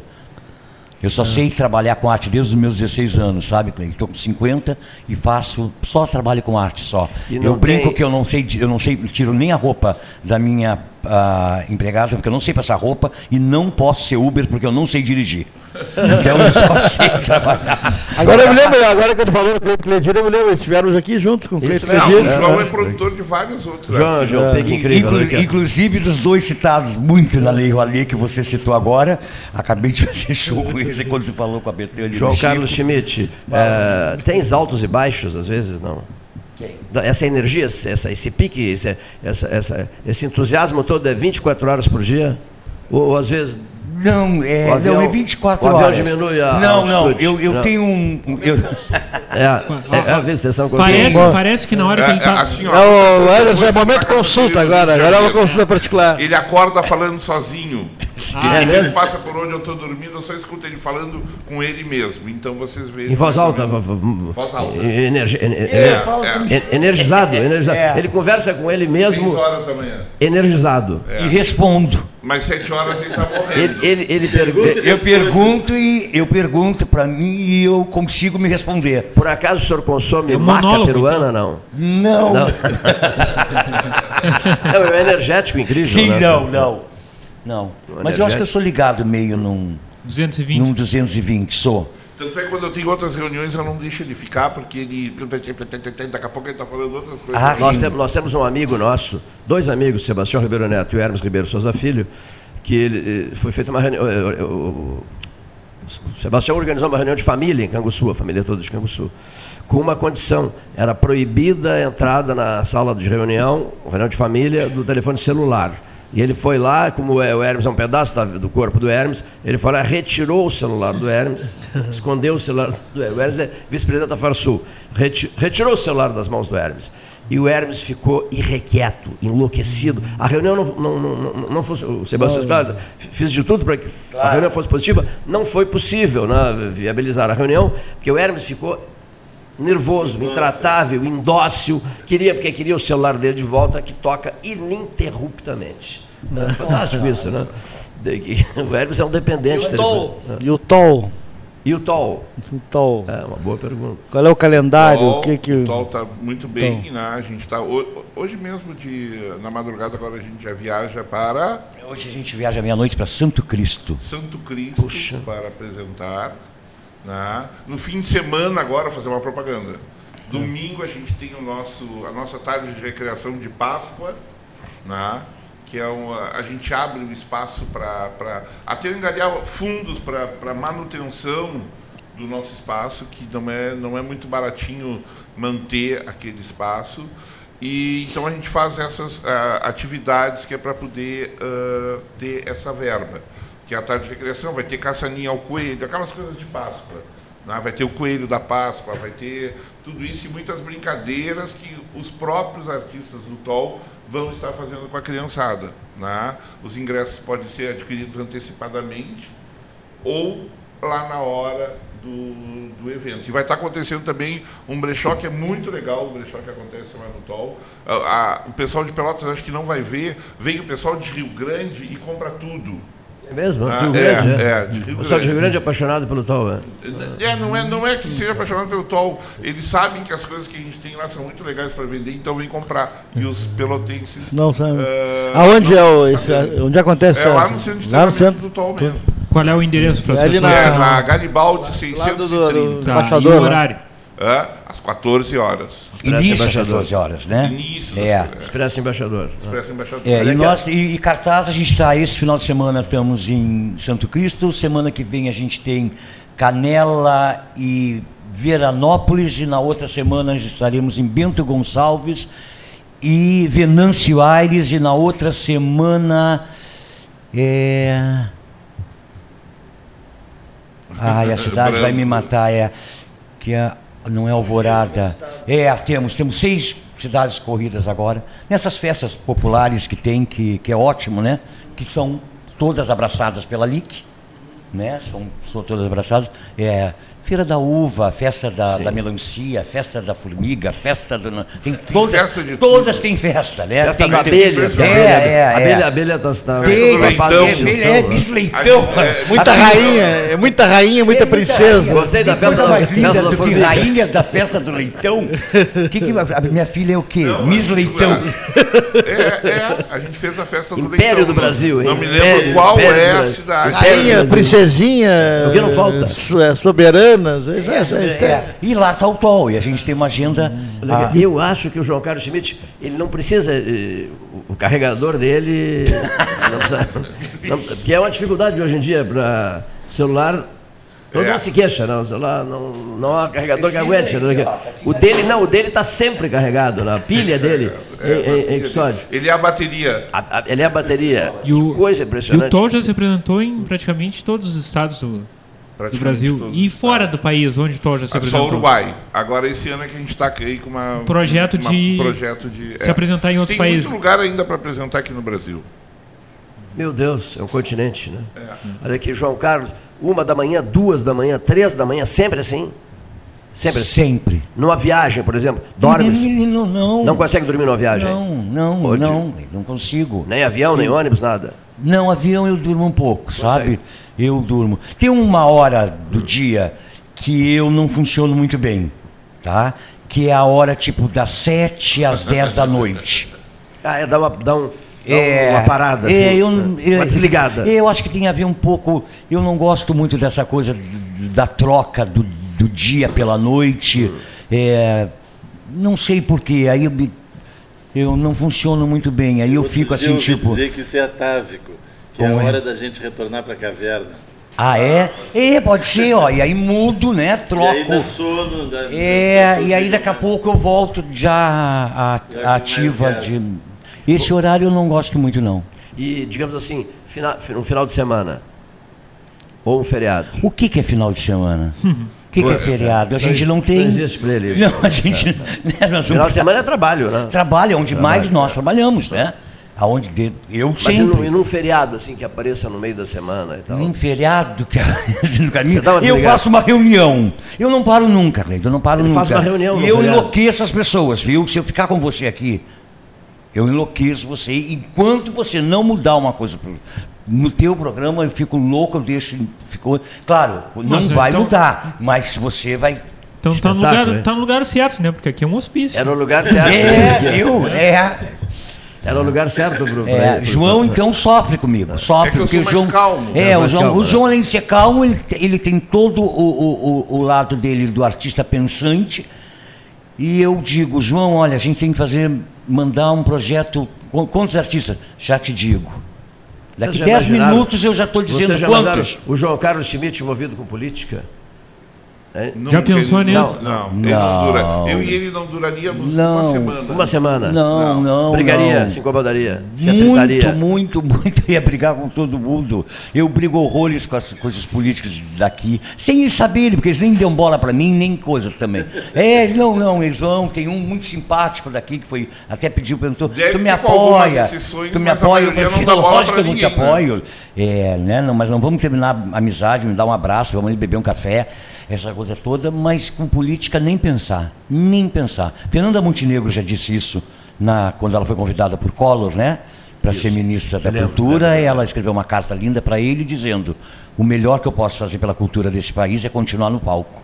Perfeitíssimo. Então, vão cada um no seu quadrado, não misture, né? Não vamos, que não tem ator pornô ah, com, com, a- com- né? sendo deputado federal, né? Sabe assim? Então, devia ser só ator pornô e o deputado federal devia ser uma pessoa que pensasse Até pelo, ponto- até ponto pela, chegamos, né? Pelo ator pornô, né? A que ponto chegamos, né? É verdade. A é. que ponto chegamos? É, a que ponto chegamos? A que né? ponto chegamos? A Outro que- dia, outro dia eu, vi uma foto, eu vi uma foto, é, eu vi uma foto do governador de São Paulo recebendo o ator pornô, assim, com pompa e circunstância no Palácio dos Bandeirantes, eu digo, meu Deus. Não, é, exatamente. São Paulo está uma comédia. É uma comédia. Mas eu acho que o país inteiro, politicamente. O Cadê os governador de lá políticos? está ameaçando os artistas a diminuir verba, porque eles estão fazendo movimentos na ah, ah, manifestações. É, teve um mo- movimento esse final de semana em São Paulo, ah, comandado por alguns artistas. Vera Holtz comandou a, a classe dos atores, Cida Moreira comandou a da música, fiz- saíram de- e se encontravam, se eu não me engano, na Praça da Liberdade. Não tenho certeza do que eu estou falando agora. Ele ficou meio chateado e cortou a verba de um museu, por isso. E ameaçou que se esses movimentos continuassem, ele ia fechar. Ele é um democrata. Qual é o nome disso? Né? Qual é o nome disso? Aí ele ele mandou pintar todas as obras de arte de cinza, né? Quando ele foi prefeito de São Paulo, né, João? Ah. Todos, todos. Ele não respeitou sequer um artista gráfico que fosse. Ele mandou. Eu nunca é. esqueci uma visita aqui. Tu citaste há pouco a Fernanda Montenegro. Ela esteve conosco aqui e, e ela disse que ela era apaixonada pelo 7 de abril. Pela energia do 7 de abril. né? É o 7 de abril e o Teatro São Pedro, que são as é. referências. Eu, eu, eu moro no Rio, né? Eles Cleiton? têm uma energia extra, né? Tem. Eu moro, eu moro no Rio e perto da minha casa tem um, tem um que eu chamo, que lá chamam de pé sujo assim, é um bar da Rua do Peixe. Eu encontrei lá a atriz Natália Timber, que já está com seus 90 anos, dona Natália. Esteve aqui E- também, Ana, É.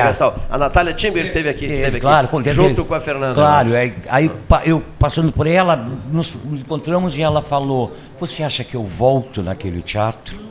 Eu não ia dizer não para ela, né? Porque eu estou diante de uma senhora Ela de perguntou, 90. é, ela Sim, perguntou, perguntou. aos 90 aos anos, 90 anos, você ela acha que eu volto? É. Não volta. Aos no... Quando que vai reabrir, meu Deus? É que assim, ó, o artista, ele tem casas em vários lugares do Brasil, entendeu? Que não são deles. Mas são deles, entendeu? Vocês se apaixonam? Eles se apaixonam. Perdidamente, Então, é. o 7 de abril é a casa dela em Pelotas. Era do Paulo Otran também. Ah. Era do Paulo Otran. E a gente está no aguardo agora para ver se vai andar essa. Independente de quem é que está na administração, a a gente quer o 7 de abril em pé. Né? Porque ah, ele motiva muita coisa. Eu fui motivado quando comecei ao teatro, foi através do 7 de abril. O João Schmidt também. Entendeu? E vários outros da nossa geração. aqui tem ali. Ah. Paulo Atran e Ari Fontoura. Eu E aí veio ao programa e um lotou dia a casa, né? isso uma pauta e trazer o Walter Sobreiro Júnior para cá. Isso, é. Quando quiser. Que vai ser. Vamos falar do, do Walter Sobreiro ou vamos ficar quieto?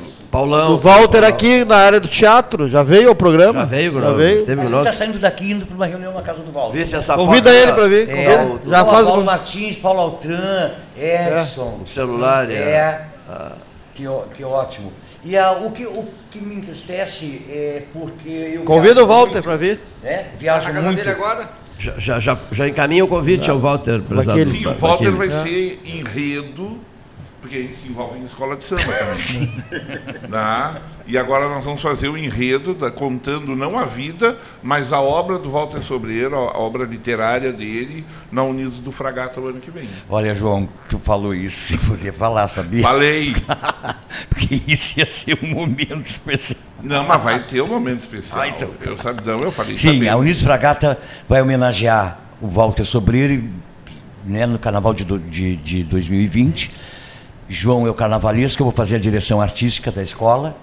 Não era para anunciar. Não era para anunciar. Não, não, já foi Não, anunciado, não, mas vai foi ser anunciado para a imprensa, todos vão ser convidados, vai ter toda uma, uma história Mas não que te preocupa, Baquiri não, não te preocupa. né, que Pode ir falando, não tem ninguém ouvindo. Os microfones estão desligados. O Paulo Antran veio e E ele veio depois. Nervoso, tinha- Aí depois veio. Estava lotado, né? Veio aqui. No outro dia. É, agora o 7 de abril, voltando essa história da Natália, do, do, do carinho, o palco e, a- e a Interessante esse casa. depoimento da Natália Timber, né? É, se Aos ela 90 volta, anos, aos será 90 que eu- anos de idade, será imagina o que eu volto? digo para dona Natália. Será que eu volto lá? É, exa- é, né? Sim, ela podia interpretar de outra, maneira, né? É. Aí, Não, não volta. É, eu não fiquei, né? Aí, porque o 7 de abril, assim, o 7 de abril, junto com o Teatro São Pedro e com o de Recife, que se chama Isabel, mas não é Princesa Isabel, é. Como é que é? o nome? Santa Isabel. Tá? São teatros que são muito importantes. Muito, muito, muito, muito importantes para nós que trabalhamos. Ontem o Vaz falou sobre o teatro de Manaus, construído Ah, no sim, ciclo da lindo, borracha. Lindo. Que é mas lindo, também lindo. Maravilhoso. É. esse- tem o Teatro É. da Paz em, em Belém. Né? Nós temos obras. Ah, tem, a gente não precisa ir longe. Aqui o outro que está fechado, infelizmente, é o Teatro e, é, Independência ou Esperança de Santa Vitória. Tu lembra? No o Jaguarão é o. Esperança. Então, Independência. Independência, então, é o de. Santa Está Vitória. fechado também. O Jaguarão foi reformado. Jaguarão, é o Jaguarão está ótimo. O Jaguarão é. Sim, nós fizemos já os Ah, dois o espetáculos Jaguarão, lá. só que tinha um problema em Jaguarão, né? Que eu vou falar porque a gente luta por esses espaços. Eh, O teatro todo reformado, mas não tinha equipe técnica qualificada para trabalhar. Então qualquer um chegava a mexer no som, né? Sim, exatamente. É. E aí o som já estava, na segunda vez que a gente foi, o som já estava meio prejudicado. E era um som de alta qualidade. É, Não porque aí também é, porque aí também não adianta também só abrir, né, João, É, o espaço. é. Não Nosso adianta colega Luiz Carlos Vaz Ah. é perdidamente apaixonado pelo Teatro de Jaguarão. Né? É, esse é um outro sempre- problema, não é só a reforma. né? É, depois é o corpo, que se chama né, na área teatral, é o corpo técnico que vai Sim, dar sustentação. sim, a Tem que ser sustentar. permanente. Era- Sim, é o que, que eles tinham que fazer? Tem que ter concurso Eles pra- botavam funcionários da prefeitura para trabalhar lá dentro. Que eles faziam o melhor que eles podiam, mas eles não são especializados naquilo. São da área, né? Não, não são da área. Não, é que problema. tem- você tem que contratar um especialista da, das, de, de som, de luz, som, de planejamento. ele de- brincando. de qualquer- né? Com essa tua energia, toma que coisa extraordinária essa tua energia. Com essa tua não, eu estou impressionado, olha aqui. Eu sou um sujeito muito parado, muito devagar. Até recebi um apelido dos companheiros de mesa aqui. Sei. É, Cleiton Light, não? Light. Tá, tá. Light. Olha aqui, ó. Cleiton Light, eu sou o Cleiton Light agora. Até Tartaruga. ensinar, Cleiton Light. Aqui, ó. Tartaruga. E eu acho bonito. Tartaruga. Tartaruga de BR. Olha aqui, ó. A pergunta é a seguinte: com esse pique todo, quando tu chega, moras no Rio e tal, quando tu chegas aqui ah, em Pelotas e tal. É. Ele mora numa ponte aérea, né? Pois é, ele mora numa ponte aérea, mas quando chegas por aqui e Hum. tal, digamos, chega num dia de chuva, ou no inferno rigoroso, Ah. ou chega num, num feriado, Ah. desce. Sim. Como é que é o. E aí, aí sim, tem, leva uma burdoada, não leva? Não leva? Não. leva. Não, eu Um dia chuvoso, assim, Não. entre 7 e 10 da noite, que é aquelas são as tuas três Mas horas Não, mortas. aí não, aí Não. esse. Mas Aí aí- esse. Mas não, aí- esse mas horário. aí- Bagaroa, frio. Aquela, aquela garoazinha chata. Mas aí é que tá o segredo, Nos Cleiton. horário, no horário morto dele, na faixa horária das 7 às, às 10 da noite. Mas aí é que tá o segredo dele. Quando ele chega aqui, vindo do Rio de Janeiro, ele entra em estado de choque. Então ele fica energizado. Não, não, eu sou assim na chuva. É, no Rio. no eu tenho uma casa no Laranjal também, que agora até está alugada e eu moro, fico no apartamento aqui do centro. Mas eu sou assim no Sempre. Rio, sempre. Sou assim sempre, não sou, João? Sempre, Se- sempre. Sempre foi. Sempre É, foi. sempre fui assim, sempre. Um Eu, é, eu sou um chato. Eu tô falando com você e olhando para você, agora nesse momento, tô pensando que eu tenho um ensaio às 16h30. tem E uma que, reunião com sabe, e que tem uma, 15 uma Sabe, eu sou assim, Ele não consegue ficar sozinho, senhores ouvintes. Olha aqui, para quem ligou a rádio há pouco. Ele conversa com ele mesmo. E responde. Em voz alta. Olha aqui. Ele pergunta. Eu pergunto e eu respondo. Ele pergunta E eu eu respondo. e eu É, respondo. Teve uma entrevista uma vez, não tem, não tem? É. um caso no rádio pelotense que o entrevistador dormiu às 5 da manhã e o entrevistado fez Assumiu. pergunta e resposta. é, Assumiu, é, em assumiu. Pelotas teve um, um entrevistado que fez perguntas e respostas para ele mesmo, porque o entrevistador dormiu às 5 da manhã no, Num, programa. num, num 13 horas, num inverno rigoroso, chovia, rolava água nessa cidade. O Anderson Lara que estava aqui comigo. Rolava água, mas rolava água. E, e os convidados. Não veio ninguém, mas rolava água. No, lembra disso? Aí eu pedi para o Anderson, por favor, chama a senhora do cafezinho ali. Lembra? A Ro- Faz uma ela, pergunta para ela, lógico. ela era super tímida. A não? Rosane, a Rosane. A dona Rosane, está aposentada agora, né? É. Super, super, super tímida. Ela não entendeu nada. Eu digo, por favor, Rosane, senta aqui. Ah, num dia de, assim, ó, num dia de aqui, chuva. Senta aqui que nós vamos te entrevistar. ela falou durante uma meia hora. Não, mas claro. Divertidíssimo. divertidíssimo. Ela cortou, ela tá, tá microfone, tá dizendo, não, faz de conta que nós estamos conversando ali na cozinha. Vem pra cá e solta o verbo. E falou durante meia hora. Nunca me esqueci disso. Mas rolava água nessa cidade. Tá. Eu, queria, eu te queria ver nessa hora. Não, assim, eu sou. Seria o mesmo, seria o mesmo. mesmo Não, eu ele próprio mesmo. se entrevistaria. Não precisaria trazer a dona Sim, Rosângela, exatamente. Né? Em Baquinho. Eu- Ele, eu, vezes eu, eu ele tô próprio se fazendo reunião entrevistaria. lá com um grupo, daqui a pouco ele fala assim, damos que tem que ser assim, "Ô, João, ó, eu só olho para ele e assim, ó, eu posso falar com o meu grupo? E ele diz assim, tá bom. Mas ele para na hora. Não, eu paro, eu paro. Eu sou ligado nos anos 20, mas ele é eu um paro. entusiasta. Né? Entendeu? Ele, ele é, é, é o, é o bichinho, a gente é mordido pelo bichinho da, da arte, não adianta. É, por exemplo, eu estou pensando nesse monte de microfone aqui, não, já veio nesse programa aqui, todo tol. Isso é lindo, tem que ter. Não 13 veio. horas só do tol, assim, com Simone, com Mário, com Gaiola, com Diego Diogo, com- todos aqui, só para falar de tol. Um debate também de cultura. É, nunca, Né? nunca chamar se, chamar os, os é. grupos que tem de artísticos na cidade para falar sobre a arte local. Estamos sugerindo. Olha, olha, já, olha É, só, já- sugestão é, de pauta. Momento, sugestão de pauta. É, não, mas agora, Cleiton, por- agora vamos usar Daqui o microfone. Se tu, se tu bobear, Cleiton. ele está sentado aí Cleiton, agora não, agora é sério, tá? Usa o teu microfone. Eu quero o contato de alguém do COP. Do COP, vamos providenciar isso. Alguém do COP, Círculo Operário Pelotense. Favor entrar em contato com a mesa 13 horas. Eu, eu- eu sou um sujeito que não acredito muito né, em fornecer telefone no ar. Ah, Por rede social, tudo bem. Agora, no ar, eu acho que você não, não tem tempo de anotar. Estou certo ou não? Tá certo. Às vezes, camarada, ah, telefone para número tal. Acho complicado isso, né? O sujeito está ouvindo, ou está dirigindo, lá sei eu. Camarada, É. não, não tem como anotar. Em todo caso, nós aqui, 3307-0313, o telefone é Rocio João, 3307-0313, de novo, 3307-0313, alguém do COP, Círculo Operário Pelotense, faça contato conosco. Eu vou, eu vou pedir depois o telefone do João Carlos Schmidt e do João Baquira, eu já tenho, e repassarei o número do dirigente do COP, porque achei interessante a tua preocupação em É, porque eu, pa- eu, recuperar, eu moro recuperar perto, aquela... eu moro e todo dia eu Queres aproveitar quadra. aquele, aquele espaço Tudo- ali. A gente tem um espaço, é outro espaço fechado em Pelotas, né? É É um outro, espaço que não é muito difícil de restaurar, né? De tu... Não, mas então eu quero saber como tá, Baquile, como tá? Ainda tem as cadeiras?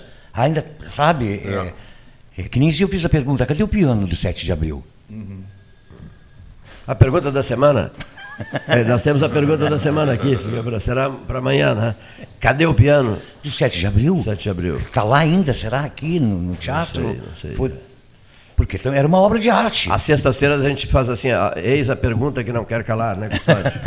e todo mundo responde, a pergunta que não quer calar. A tua? concurso. Quando é que o Bolsonaro vai começar a governar? Não, essa, essa, não Essa vai. tá fora de. Essa está fora. de Então tu já deixas a pergunta da semana, então. Já, já. Cadê o, quer ca- dizer, cadê o piano? Hoje é, cadê, cadê o piano 7 de abril? Quando tu chegas aqui em Pelotas, assim, tem uma outra questão, uma outra pergunta nossa Hum. aqui. Por onde anda? Quando tu chegas aqui em Pelotas, tu se- sente saudade de alguém, assim? Por onde anda uma figura, lá seu, da música, da política, da, seja do que for? Tem, tem um por onde anda? Algum escritor? Alguma figura da literatura? Não, eu, esses dias eu até andava. Um, um artista? Esses dias eu andava querendo saber onde andava o governaço. Por mas aí a própria filha dele me Tá em respondeu. casa, tá em casa aí. Tá É, trabalhando, tá- atuando como médico. Isso, que está na casa e estava atendendo no posto do Laranjal. Isso. E até ela me escreveu dizendo: vai lá ver papai, ele vai ficar muito feliz de te ver, porque eu vou falar bem dele aqui, viu? Ele, durante o governo dele, existia uma fundação, Teatro 7 de Abril, Exatamente. comandada por Nina Paixão, por Bia Araújo, por Paulo Martins, com uma equipe linda, linda de mulheres trabalhadoras pela arte, pela cultura. Tinha Wanda, Elaine Costa, eh, Carme Lenze, Ângela Freitas, Valesca Martinez, eh, a Sueli na secretaria, a dona Júlia no cafezinho. Esse teatro a gente tinha seu Silvio, seu Cláudio, Indiara, eh, a Estelinha, tínhamos um patrimônio, essas Que pessoas. a gente mesmo viu ser, depre- ser depredado. É, exatamente. Então, por exemplo, eu posso querer sempre ver essas pessoas, embora que essas pessoas eu vejo. Umas já nos deixaram, É, mas são é pessoas... possível continuar vendo, né? É, claro, não, lógico. é, Quando eu é, passo por ali, eu vejo, eu vejo o seu Silvio. O seu Silvio me ensinou o que era um- uma parte de proscênio de coxia, era um senhor que me ensinou ali de coisa, que o seu Cláudio tipo o ainda seu está. Bino do Guarani, né? É, o é Silvio era tio- o seu Bino do Guarani. É, o tio Bino no Guarani. Lá os fantasmas, né? Todo teatro tem seu fantasma, né? O seu Silvio é, e o tio Bino aqui no, no, no, no- no Guarani, que eu também aqui vou Quem tem aproveitar. um pouco de sensibilidade os, uh, consegue enxergá-los É, todos. Né? é. E outro também que assim a gente fala, e eu agradeço sempre a Andréia Zambrano por não ter transformado o Teatro Guarani num estacionamento ou numa. Que frase boa, hein? Ou numa Por- por- igreja. Eu quando tem dois endereços aqui em Pelotas que me incomodam muito, muito, muito, João Carlos. O Capitólio, garagem, e o Bavária, o ex-Bavária. né? Hoje é um outro tipo de comida ali e tal. O Capitólio e o ex-Bavária, né? Puxa, me incomoda tanto quando eu passo por ali, me chateia, me chateia. É, eu fico muito. O Cine Rádio Pelotense? Ah, sim, o prédio que hoje é um Ah, nem se sabe o que que é. Já foi Não, hoje está fechado. Agora está fechado. né? Já foi estacionamento, já foi igreja Tabajara, também. que é uma igreja. O Tabajara. ah. É, o Capitólio aqui é um estacionamento, né? É que o Capitólio, o Capitólio eram duas É uma marcas. loja, é. Eram duas marcas muito fortes. O João, Capitólio, no o Cine Capitólio e Rei a gente foi tá ver um filme pornô. Que É. é, é, é, vou botar aqui, vou colocar na roda. Não é um filme pornô, era pornô vivo com umas anãzinhas. É. No Rei. A nossa No Rei. era grande demais. Porque... Sim, porque no Cine Rei passava o seu filme pornô em Pelotas, né? E outra coisa, Cleiton, é o Teatro Avenida. Ah, quando citaste o COP, eu na hora me lembrei do Teatro, Teatro Avenida. Avenida, É, tá lembrando do aqui Teatro Avenida. Está à venda. Monumental, né? Porque lá é um teatro monumental. É uma casa. Aquele teatro ali é uma casa de show, como tem em São Paulo e no Rio. Viu? A estrutura dele de palco para botar mesas e camarotes e. De repente é iniciativa privada, né, João Carlos? Ah, poderia ser. O velho Teatro Avenida, hein? famoso Teatro Avenida. Teatro Avenida, Teatro Avenida. Viu que, que vocês estão no, que momento nostálgico, filme né? de Bang É. Bang, né? Os filmes de Bang Bang iam tudo para o Teatro Avenida. Nostalgia, momento nostalgia, né? né? E- Eu sou do tempo de assistir no Guarani, de- filme de banquete. Que maravilha. das oito. O, o Baquiri me disse assim: o João Carlos tem que estar presente nessa entrevista. né? Vamos esperar pela chegada do João Carlos, porque ele tem que estar presente nessa entrevista. O João Carlos Schmidt tem que estar presente. Eu queria que ele falasse dos projetos futuros, mas ele não está falando nada. João, é tanto projeto, tanto projeto. A gente está saindo daqui agora, daqui a pouco, e estamos indo para Walter, para a casa de Walter Sobreiro Júnior, aonde vamos. é, eu vou produzir, João vai dirigir um texto chamado Casinha de Chocolate. Para o público infantil. Para o público né? infantil, tol- Está carente, carente, carente de. É, é mais um projeto para emborrecer, é não levar nada para criança, de teatro. de- Tá, é, e aí vai, é, vamos pegar e, e fazer essa produção, né, que é o Casinha de Chocolate, de Walter Sobreiro, com o Tol voltando ao teatro também, que o último espetáculo foi o Circo de Bonecos, né, Baquilhe? Tá? É, estamos indo agora para é, a Expotier, pelo sexto ou sétimo ano consecutivo. Sexto ano consecutivo. Tá? Também, e aí te- o, o Tol não para. Não para. Temos mais três projetos ainda é, esse ano para trazer ao público. Mas o principal agora para o primeiro semestre é o Casinho Chocolate, que deve estrear, quer dizer, deve estrear, não, estreia em junho, se eu não me engano a data é num domingo 16 de junho no Teatro Guarani. E aí eu venho mais perto Pra divulgar. para divulgar. Se, se eu fiquei feliz na, na entrevista, eu venho aqui de novo. Tá? Olha, nós agradecemos muito e essa energia que tu passaste aos ouvintes e a todos nós, isso é um incentivo a todos, né? Porque tem muita gente que sente momentos difíceis, etc e tal, e baixa o ritmo, né? E, e o- e e o João Carlos não, é o contrário, ele nos deixa lições, né? lições muito fortes de entusiasmo pela vida e pelos seus projetos, né? pelas suas ações na área cultural. Está sempre ligado. Está sempre ligado. O Baquilha é uma referência de Pelotas, o João Baquilha, já homenageado pela mesa 13 horas, né? grande homenagem recebida por ele. Quem de, o, o nosso amigo o Edson Planella, Edson Luiz vai ficar muito contente né, saber Vai, que, a- vai, vai, que, a, que a, a escola dele lá do Fragata vai, merecer essa homenagem Então, toda. estamos né? trabalhando juntos. Vocês estão trabalhando juntos. Eu vi, eu vi outro dia ali um na rede E te social. aguardamos lá. Vi, vi no Facebook uma postagem dele mostrando o trabalho de- em parceria de vocês. A famosíssima escola fragatense, né? pela qual ele é perdidamente É, é outra coisa que a gente tem que resgatar na cidade é o carnaval, né? Que o carnaval é, é- é a festa popular democrática que um, um- um coitado que estiver eh, na rua mendigando, ele pode pegar os trapinhos dele e sambar do lado. Né? Interessante, Então, é- abre para todo mundo. Então é mais uma coisa que eu mostro assim, ó. Pô, por que, que querem acabar as coisas que todo mundo pode aproveitar, que pode chegar a todo mundo? Por quê? Por que, que querem elitizar, elitizar a cultura? Né? Então é, o Municípios, carnaval é, é, é outra coisa que a gente pegou para querer trabalhar em prol dele para trazer um grande carnaval, porque a gente tinha arquibancadas com turistas do Uruguai e da Argentina antes que vinham a Pelotas para é divisa, é, é- traz movimento para a cidade. São Lourenço, Cerrito, Arroio Grande, eh, Jaguarão, né? tem dado, só para citar alguns, né? tem dado exemplos de bons carnavais. Né? Um carnaval mais. Uhum. Mas o nosso carnaval é muito característico porque ele é muito antigo, entendeu? Então esses outros já fazem um, um formato mais do carnaval ah, de Recife. É. Tá? Então, de Recife não, desculpa, de Salvador. Salvador, né? E ah, o Pelotas não, Pelotas tem a cultura da escola de samba, Pelotas tem ah, a cultura do bloco burlesco, dessas coisas assim mais diferentes do que aquele carnaval de trio elétrico, às vezes tocando música Mas abrindo eletrônica. para todos, né? É, e às vezes ser. tocando música eletrônica, que eu acho muito chato. João Baquili, João Carlos Schmidt, gratíssimo, em nome da mesa 13 horas a vocês. Obrigado, querido. É a primeira vez que veio, não? Não, não, o João já veio mais Não, vezes. já vim para o Cirquim também aqui, para quando Aqui, fez Cirquim. E os senhores não precisam convite para estar conosco aqui, sabe disso? né? A gente São- entra, são- abre essa porta. Abre, é só entrar, são donos da casa. Gratíssimo. Senhores ouvintes, muito obrigado, uma boa tarde. Boa tarde. Obrigado, querido.